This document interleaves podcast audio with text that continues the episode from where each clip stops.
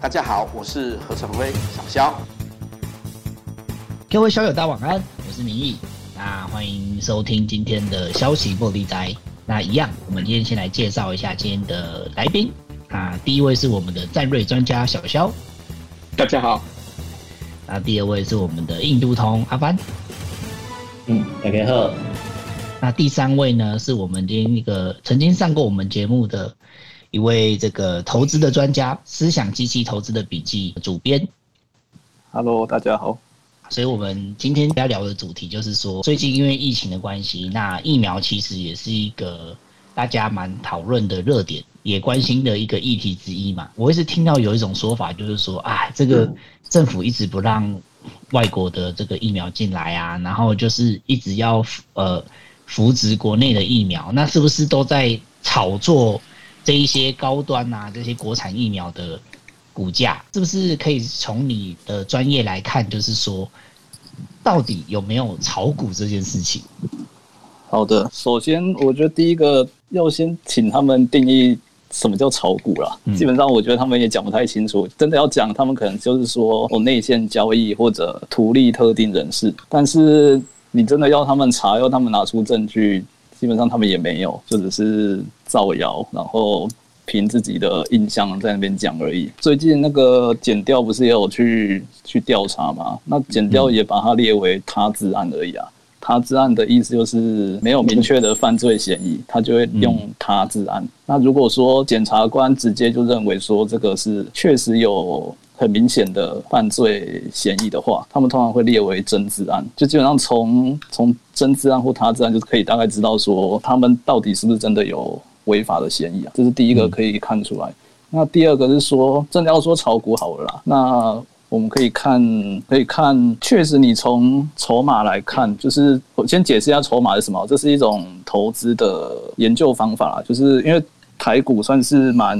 浅碟的市场有蛮多这种市值不算很大的上市公司，那有些人就会透过研究这些主力筹码来看，就是通常如果一档股票涨，一定会有某些主力去拉抬它，不管是国内的这种说很有钱的中实户或者外资法人。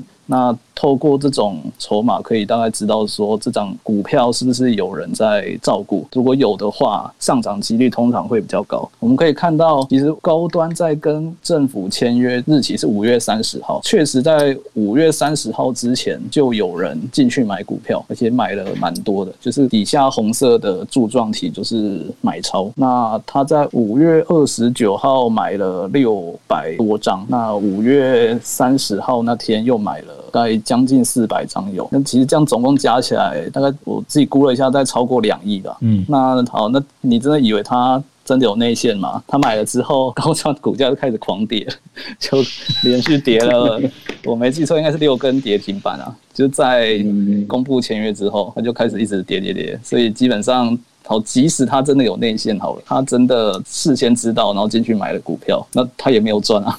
所以，就大家用这个东西去质疑，在数据上，我觉得不太站得住脚。再来是，然后第二张，这个是在高端连续六天跌停之后，突然有人大量买进。这个买的人在台湾股票市场最近还蛮红的啦，我们都叫他凯基松山哥，因为。这个人有被新闻访问，然后他还蛮年轻，他是一个 就是才二十几岁，但是他资本雄厚，有办法这样去拉股票。然后他在那天就买了一千多张的高端，那他一个人买一千多张哦？对，然后就直接把它锁涨停，当天就锁涨停，然后隔天又买了一点，然后又继续涨停。那就是至少从筹码上看起来，其实那天大概也猜得到。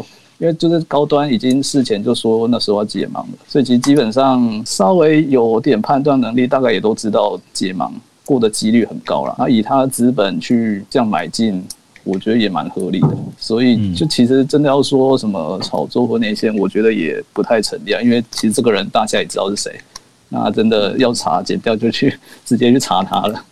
所以我觉得说内线或炒股什么也也很难成立。那好，如果说要图利特定人士好了，我们可以再看，就其实高端它的股价，我刚才特地看了一下，它从大概疫情刚爆发的时候，它股价大概大概三十块左右，高端在疫情。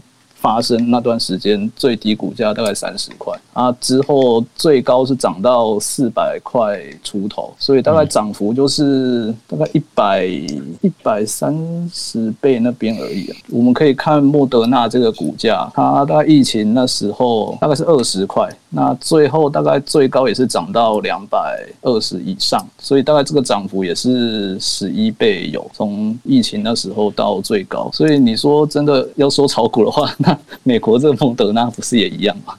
所以我觉得用这个去说很难有直接的说服力啦，因为这个就是一个政府必须去做的事情。然后事实上，基本上台湾做的事情，在美国当时川普还在当总统的时候，也做了一样的事情，而且川普的投资的那个额度比台湾多了非常多。所以我觉得这个在疫情这么严重的时候，为了国家的这种。这种战略需要，还有整体的一种发展的需要，我觉得做这样的疫苗投资是蛮合理的。所以这个主编大家就问一下，就是说，对这种比如说生技相、生意相关的这些呃产业来说，它涨了，刚刚涨了多少？二十倍嘛，对不对？对，二十倍，莫德纳好像算是蛮正常的事情，对不对？对对，因为像高端，它本身股本就不算很大了。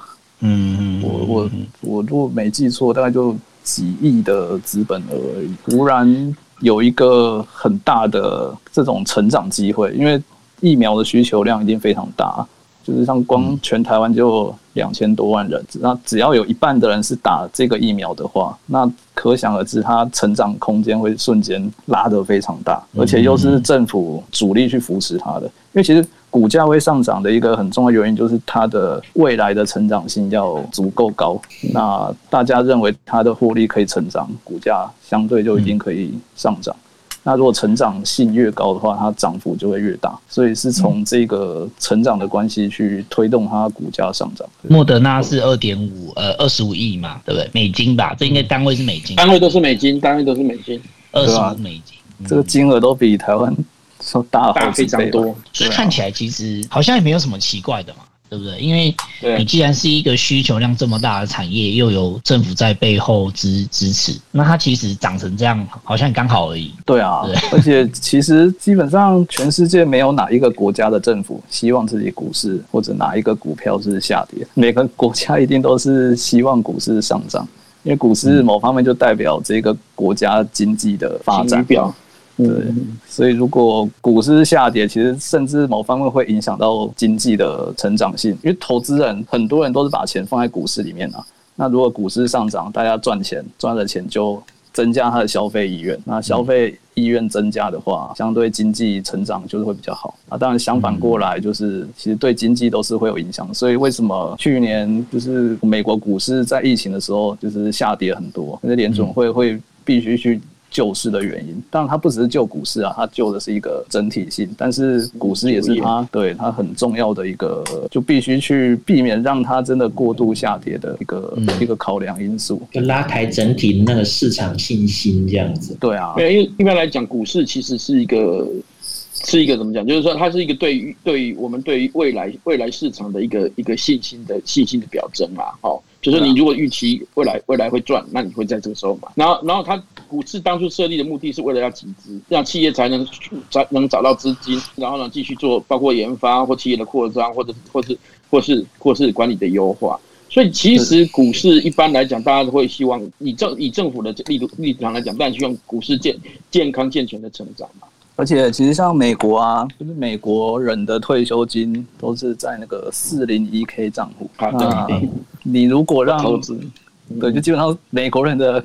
退休金就是在美股里面，所以如果美国股市跌太多，基本上对他们退休金是有影响。而且这个是我们的我们的劳退基金不是也有在什么四大？对对对，我们我们也是啊，我们也是对对，其实是蛮类似的啦。只是美国他们那个真的是真的是会影响他们的那个消费习惯。就如果他他的四零一 K 账户真的赚了很多钱，会增加他就是消费的意愿。对，所以基本上每个美国总统一定想办法要去拉抬他们的股市，对，嗯，这对他们的那个连任也会有影响啊。应该说他们的人民会非常有感呐、啊，对不对？对于股市的那个变动，可能比台湾更有感觉。对，那其实其实应该这样讲，其实如果从历史的角度来看，其实早期股市对于美国的那个政治上的影响，哈，就是从政治经济的角度来看，其实对政治的影响其实没那么大。主要在于说，过去财富，就是说你的资本配置里面，就一般人一般中产阶级的资本配置里面，其实也也不多，在那个股市中的比例比例也很低。可是，在大概八零年代之后吧，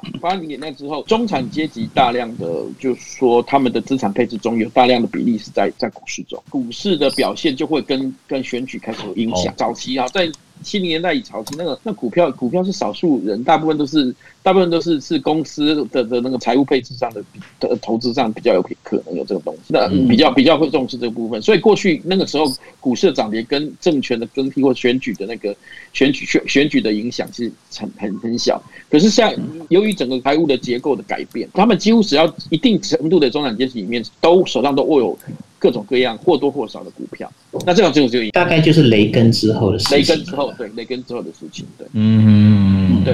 那当然，雷根也是用这个来救低迷的经济嘛，因为民间有钱，但是不愿意投入股市嘛，那他通过股市来募资，然后驱动他们当时的一个新，后来一个新的科技浪潮，大家都知道嘛，就是网络网络嘛，网络科技嘛，有一段网络泡沫时期，那其实是那个钱怎么来的？是从美国美国的民间的投资很重要，而且美国他们的我刚刚说的四零一 K 那个退休金账户，因为他们的制度是说每个人可以自己去选择我的退休金要给谁来操盘，就不是像台湾就是给政府去外包，就是台湾是有点被政府决定好，就是要给谁来代操。但是在美国是每个人可以自己决定我要给谁代操，所以他们是可以，应该是每个月都可以看到自己账户的损益。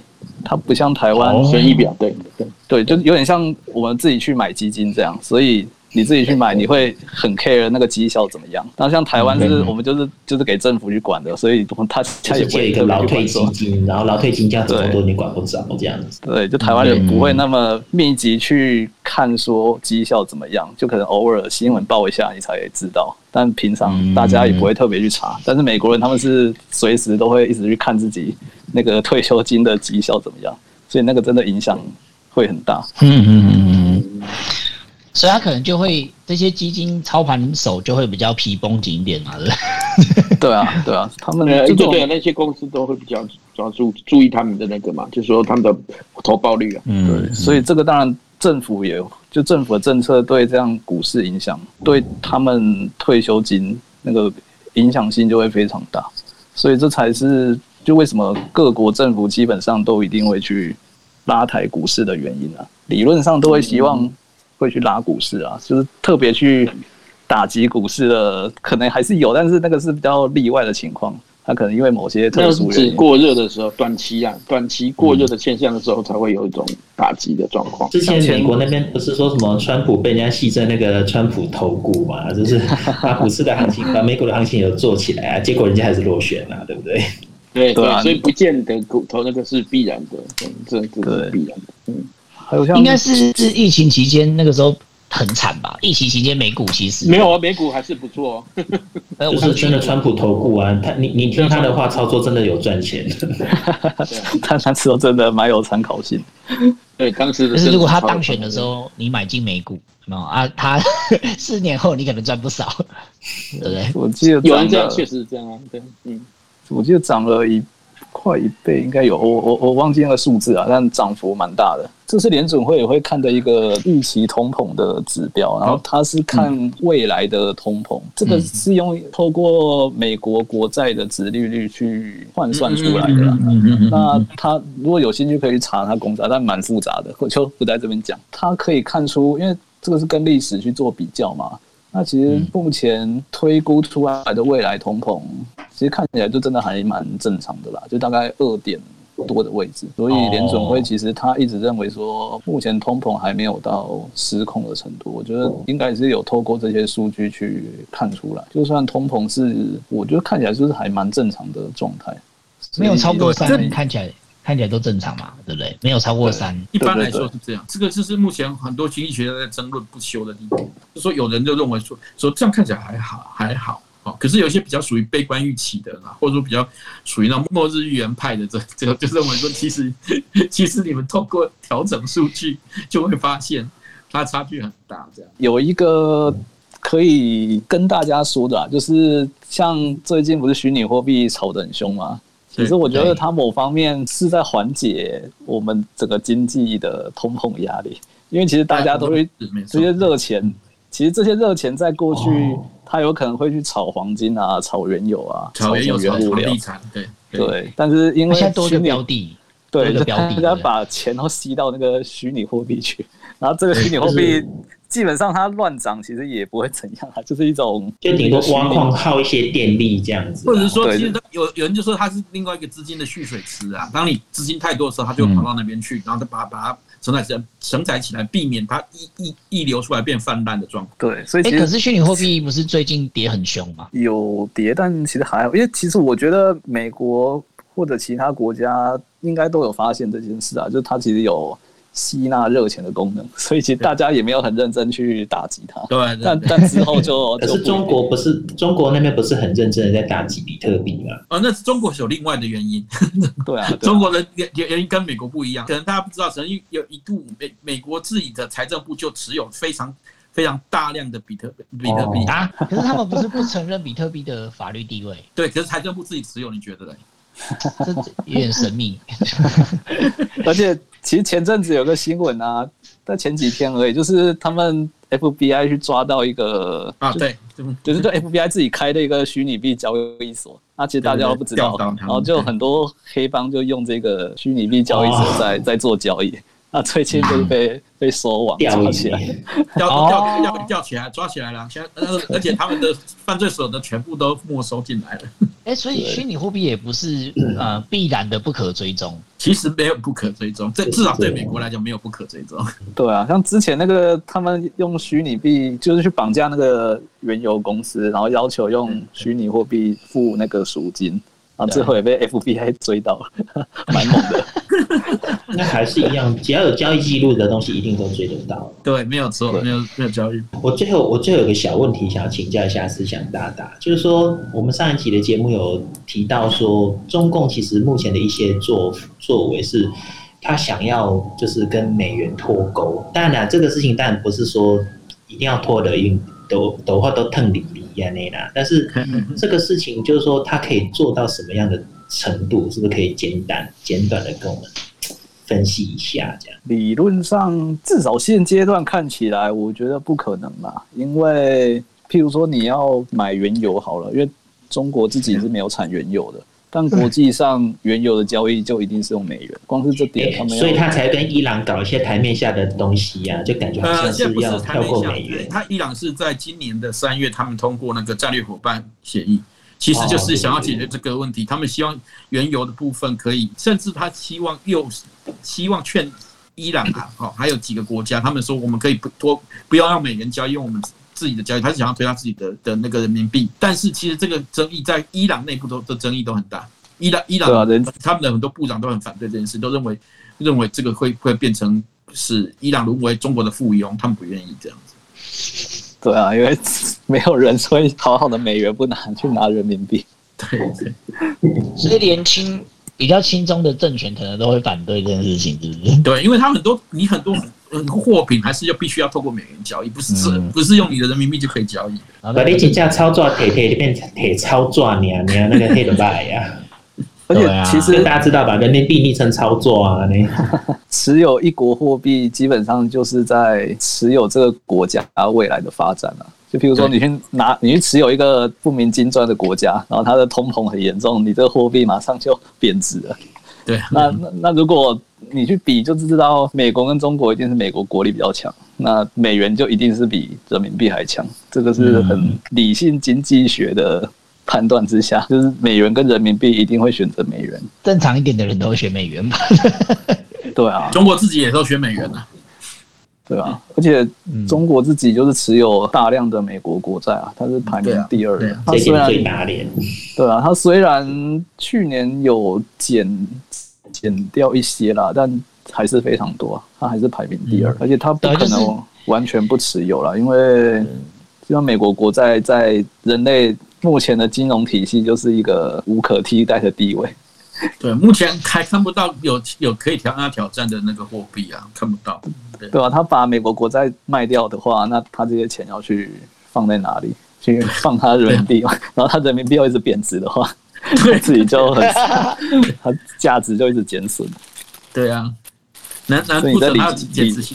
难道他要去买其他国家的？也不可能啊。其他国家在，所以在理性上不会做这样的选择啊。当然，嘴巴上可以这样讲啦，但是实际上做又是另外一回事。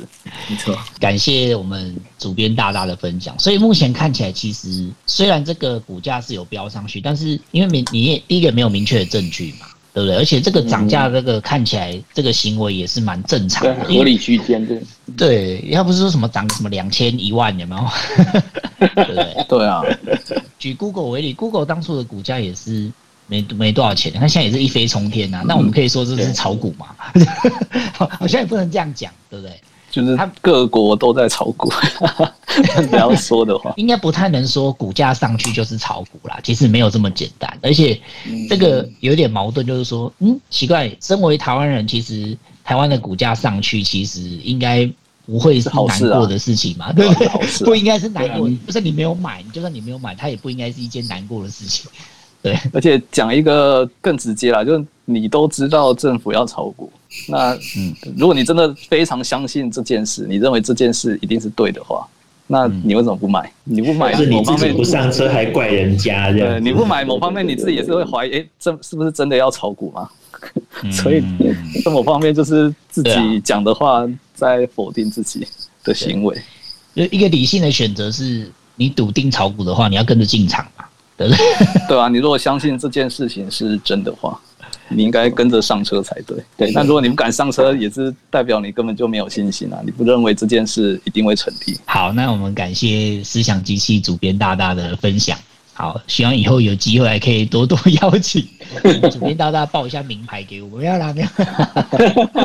那我们今天其实时间差不多。好，那那个各位小友，我们希望下礼拜一样可以邀请到我们思想大大一起跟大家聊聊经济方面的这个议题。对对对，因为我相信这个议题其实台湾应该比较少人在在讲啦。好，那希望我们刚刚的节目这个资讯量不会让大家头痛。好，随着第三季快要到了，这个思想大家要多来一下，这样这 个对有在进出股市的人来说很重要，很重要哦，很重要。好，好啊，那我们就今天节目到这边结束。那大家各位小友，大家晚安，拜拜。拜拜拜拜。